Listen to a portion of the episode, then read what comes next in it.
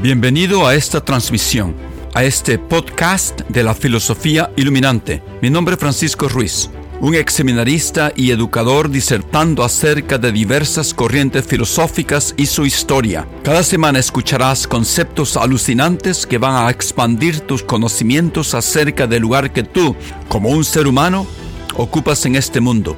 Gracias por pasar un tiempo conmigo hoy. Ahora comencemos con el tema del día.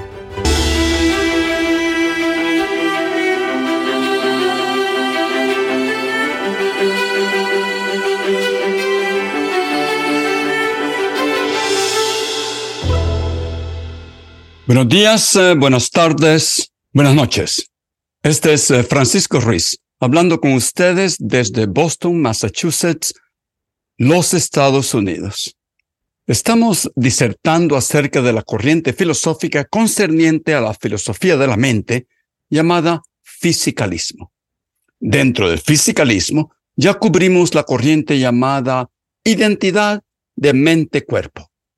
Después discutimos la posición del conductismo.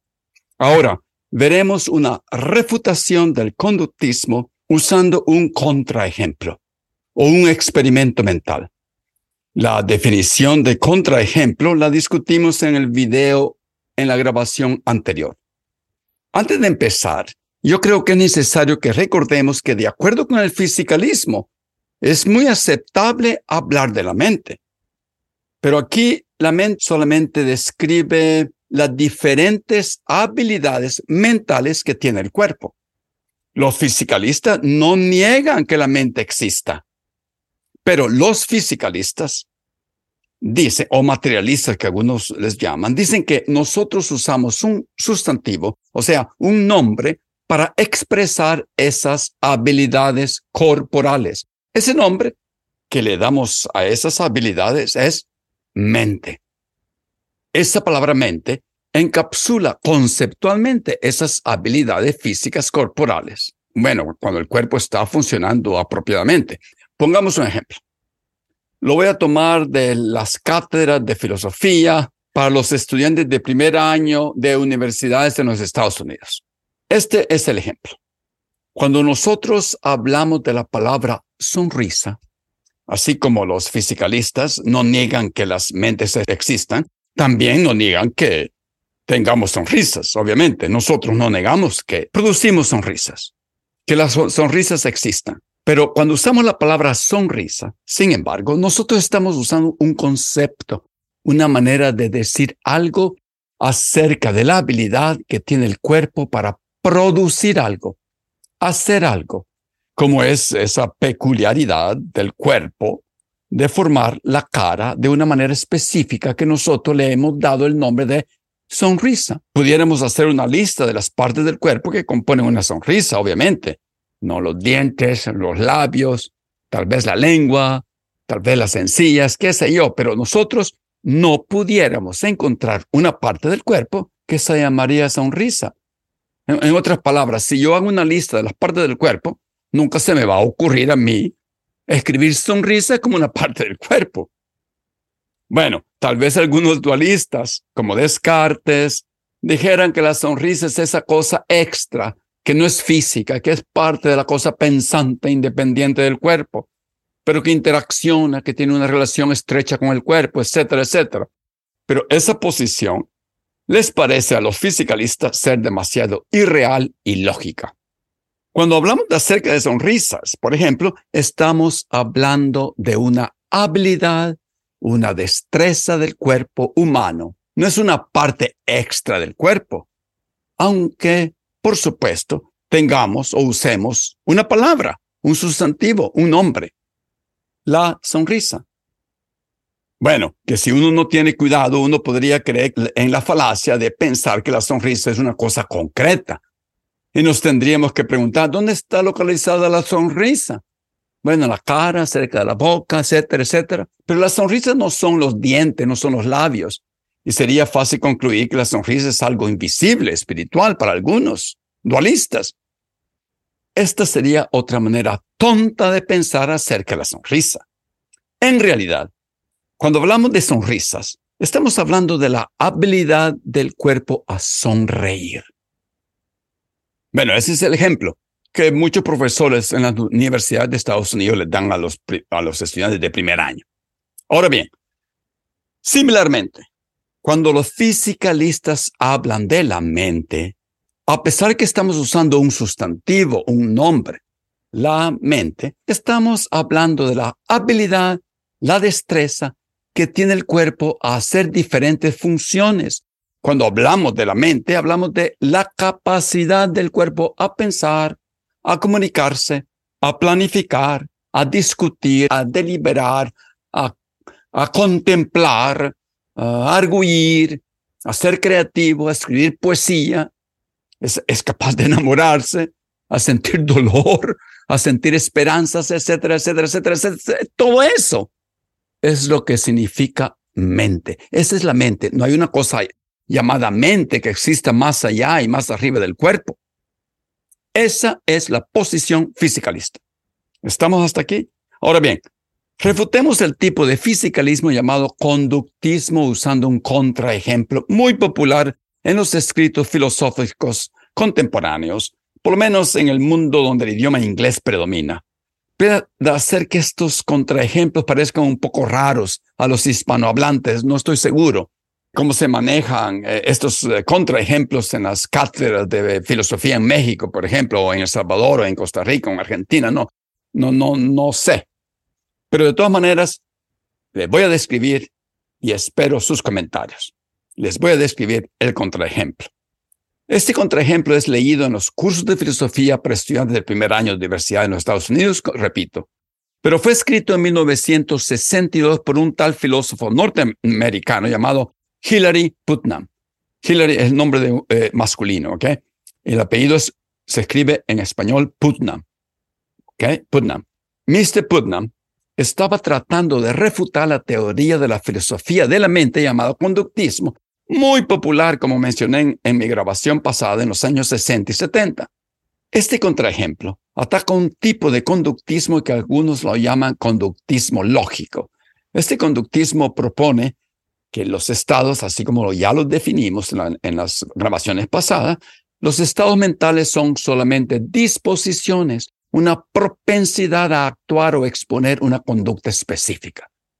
Me usan la palabra lógico ahí eh, nada más para significar que por definición los estados mentales son solamente propensidades a actuar eh, por ejemplo, el ejemplo que siempre, y lo mencioné la vez pasada, que siempre es mencionado, es el ejemplo de la ira, que es una propensidad o disposición a exhibir una conducta física observable que se interpreta como la ira, como sería el gritar, el abofetear, el dar puñetazos, etc. Ah, pero otra cosita que tengo que explicar aquí, y tenemos que entender, y es lo que nosotros comprendemos por el concepto de concepto o grupo de conceptos. Un concepto se puede definir como una idea compartida por un grupo de personas. Generalmente tomamos el significado de las palabras en el diccionario como los conceptos. Ahora bien, un concepto se convierte en un concepto de varias partes o un concepto grupal si decidimos aplicar ese concepto a un fenómeno que se exhibe y se puede observar públicamente basándose en un criterio o lista de requisitos o fórmulas específicas, aunque éstas no sean parte de la definición del concepto. Bueno, eh, me voy a dejar de muchas abstracciones en este momento y no hay nada mejor que poner un ejemplo de un concepto agrupado, de un, un concepto que agrupa diferentes elementos. Este ejemplo me parece muy ilustrativo. Supongamos que hay un virus. bueno, hablando de virus, hablamos del COVID. Este virus se expresa a través de muchos síntomas, como muchos de nosotros ya lo hemos sufrido. Fiebre, escalofríos, dolor de cabeza, palpitaciones, tos, etc. Casi nunca nosotros podemos ver u observar al virus. Lo único que podemos observar son el grupo, el cuadro sintomático. Entonces, nosotros decidimos que alguien tiene COVID basados en ese cuadro de síntomas en ese grupo de síntomas, en ese concepto grupal de elementos. Bueno, por supuesto que si me hago un test médico que venden ahí en la esquina, en la farmacia de la esquina, y, el virus directamente lo puede corroborar o no, puesto que el COVID no, es, no son los síntomas, es el virus que no podemos ver y que se ha aplicado en todo el cuerpo, replicado en todo el cuerpo. El punto aquí está en que estamos aplicando un concepto, el concepto de la enfermedad del COVID, basados en el grupo de síntomas que son observables, que el cuerpo exhibe. Pero el COVID, propiamente hablando, es el virus mismo. Bueno, es un concepto grupal o agrupado, como lo explica Mr. Putnam, usando el virus del poliomielitis como ejemplo. Pero ¿qué sucede? En estos momentos, muchas personas muestran exactamente los mismos síntomas, dolor de cabeza, tos, fiebre, etc. Y, después de, un test casero, como lo mencioné, eh, que venden en la farmacia del antígeno, puede ser que no tengan el COVID, que no tengan el virus, que el virus no esté presente en sus cuerpos, aunque tengan todos los mismos síntomas. Ahora bien, ¿por qué todo esto viene al caso del conductismo? ¿Por qué importa? Bueno, en este contraejemplo que estoy por describir, Mr. Putnam propone que los estados mentales, lo que en realidad son, son conceptos que agrupan varios otros elementos. Así como el COVID agrupa todos esos síntomas que acabo de describir, el concepto propuesto frecuentemente en los escritos filosóficos es el concepto del dolor. Siempre mencionan el dolor. Les gusta mencionar el dolor. Bueno, yo no sé por qué no mencionan el amor. Bueno, dolor. Nosotros deducimos que alguien está sintiendo mucho dolor porque observamos su conducta. Están gritando en agonía, ese grito agónico, lo interpretamos como el sujeto sintiendo dolor.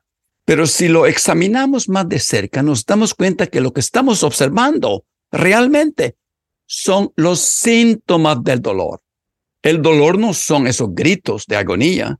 El dolor está mucho más adentro. El dolor está subyacente, por decirlo así, a esos síntomas. El dolor es la causa de esos gritos de agonía. Hasta aquí, bueno, todavía no tenemos un argumento en contra del conductismo lógico. Repitamos por un momento la definición del conductismo del que estamos hablando. El conductismo es la teoría que dice que los estados mentales son propensidades, predisposiciones a actuar de cierta manera. El contraejemplo escrito por Mr. Putnam va a incluir estados mentales que sí existen sin propensidades o predisposiciones a actuar, atacando de esa manera la definición de la teoría del conductismo. Esta es la descripción de este contraejemplo o experimento mental. Imaginémonos el siguiente cuento. Es un cuento ficticio, por supuesto.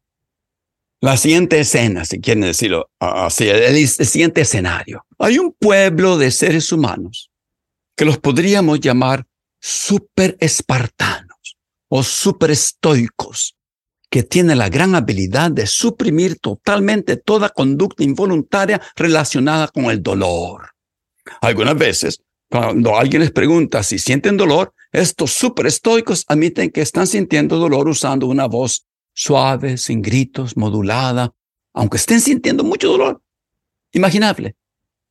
No hacen una mueca de dolor, no gritan, no se estremecen, no sollozan, no aprietan los dientes, no aprietan los puños, no exhiben gotas de sudor, ni actúan de ninguna otra manera como personas que sufren o como personas que suprimen las respuestas incondicionadas asociadas con el dolor. Sin embargo, estos tipos sí sienten dolor, como nosotros. Hasta admiten que se requiere un gran esfuerzo el comportarse como ellos se hacen, como ellos lo hacen. Pero lo hacen porque es parte de su filosofía del buen vivir, supongamos. Y después de muchos años de practicar, nos podemos imaginar, de muchos años de entrenamiento, ellos han aprendido a vivir bajo, bajo esos altos exigentes estándares. Ok, yo sé que este es un cuento lleno de mucha ficción y de imaginación. El punto es que estos súper estoicos, súper espartanos, no muestran que están bajo inmenso dolor o agonía. Ellos sienten el dolor, tienen ese estado mental, pero ¿qué pasa? La conducta observable no existe. Ellos no exhiben ninguna seña de que están bajo inmenso dolor. Ellos no tienen la predisposición, la propensidad a actuar, demostrar esa conducta de varios elementos que se interpretan como dolor. Pero sí sienten el dolor. El estado mental existe en estas personas, pero la conducta observable no existe. Ese es el contraejemplo dado por Mr. Putman, que refuta el conductismo que estipula que los estados mentales son propensidades a actuar de cierta manera. Aquí encontramos solamente estados mentales, pero no propensidad en este cuento ficticio. El conductismo definido de esa manera es falso, porque hasta con un solo ejemplo en donde esa condición o definición exista, para refutarlo, basta para refutarlo un solo ejemplo. Pero Mr. Putman continúa en su artículo desarrollando este cuento y le añade lo siguiente a su narrativa. Imaginémonos que estos super estoicos, super espartanos, después de un largo transcurso de tiempo, muchísimo tiempo, comienzan a tener hijos aculturados plenamente. Estos hijos crecen hablando su idioma, aprenden matemáticas, desarrollan sus propias opiniones políticas, etcétera, etcétera, etcétera, etcétera, pero con la profunda convicción de no mostrar o evidenciar dolor en sus vidas diarias. Solamente responden que tienen dolor con una voz suave, indiferente, cuando se les pregunta. En conclusión, Mr. Putnam dice que sería absurdo pensar que estos super espartanos no tienen la capacidad de sentir dolor. Ahí está el contraejemplo. Estos super espartanos no exhiben la conducta asociada con el dolor, pero sí son capaces de hablar acerca del dolor. Aquí los conductistas ven una entrada a este contraejemplo y en este momento pueden refutar este contraejemplo diciendo que hablar acerca del dolor es una conducta observable. Así que este contraejemplo de estos supuestos super espartanos no refuta su teoría, dicen los conductistas. Bueno, Mr. Putman se dio cuenta de esto y modificó su refutación. Se dio cuenta de esta refutación a su refutación y modificó un poco el cuento para atacar la refutación proveniente de los conductistas contra su ejemplo de los superespartanos. Su modificación se inventa un nuevo tipo de gente que los llama super, super, super espartanos, que aunque estén bajo profundo dolor, puesto que han sido super espartanos por muchísimo tiempo, ha llegado el momento cuando ya no hablan de su dolor.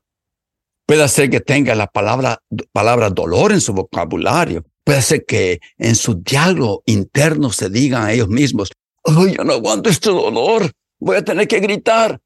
Pero no lo hacen porque no quieren, por ejemplo, deshonrar a su familia.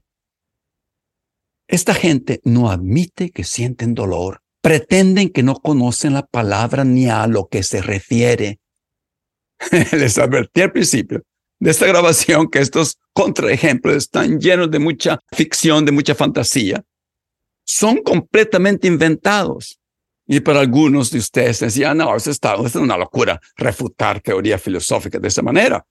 Pero si el conductismo como teoría de la filosofía de la mente es basado en una definición abstracta acerca de los estados mentales, no importa que estos contraejemplos sean tan llenos de ficción, porque sí es teóricamente posible que existan estados mentales sin ningún comportamiento visible asociado con ellos, sin ninguna propensidad a actuar de una manera, manera determinada. La definición del conductismo, que dice que la conducta es lo mismo que estados mentales, por lo tanto, es falsa. Bueno, por supuesto que podemos preguntarnos si el contraejemplo de Mr. Putman es coherente. Eh, si es posible imaginarnos tal cuento, ya, ya, yo me lo puedo imaginar. Yo me puedo imaginar tal gente. Y si contestamos afirmativamente, como lo hace Mr. Putman, obviamente, en su artículo, entonces, ergo, el conductismo es falso. En otras palabras, si los dolores son constructos lógicos derivados de la conducta observable, viendo a estos súper, súper, súper espartanos, no nos parece que sienten dolor, pero por supuesto que sí sienten dolor. Y sí saben que sienten dolor. El conductismo es falso.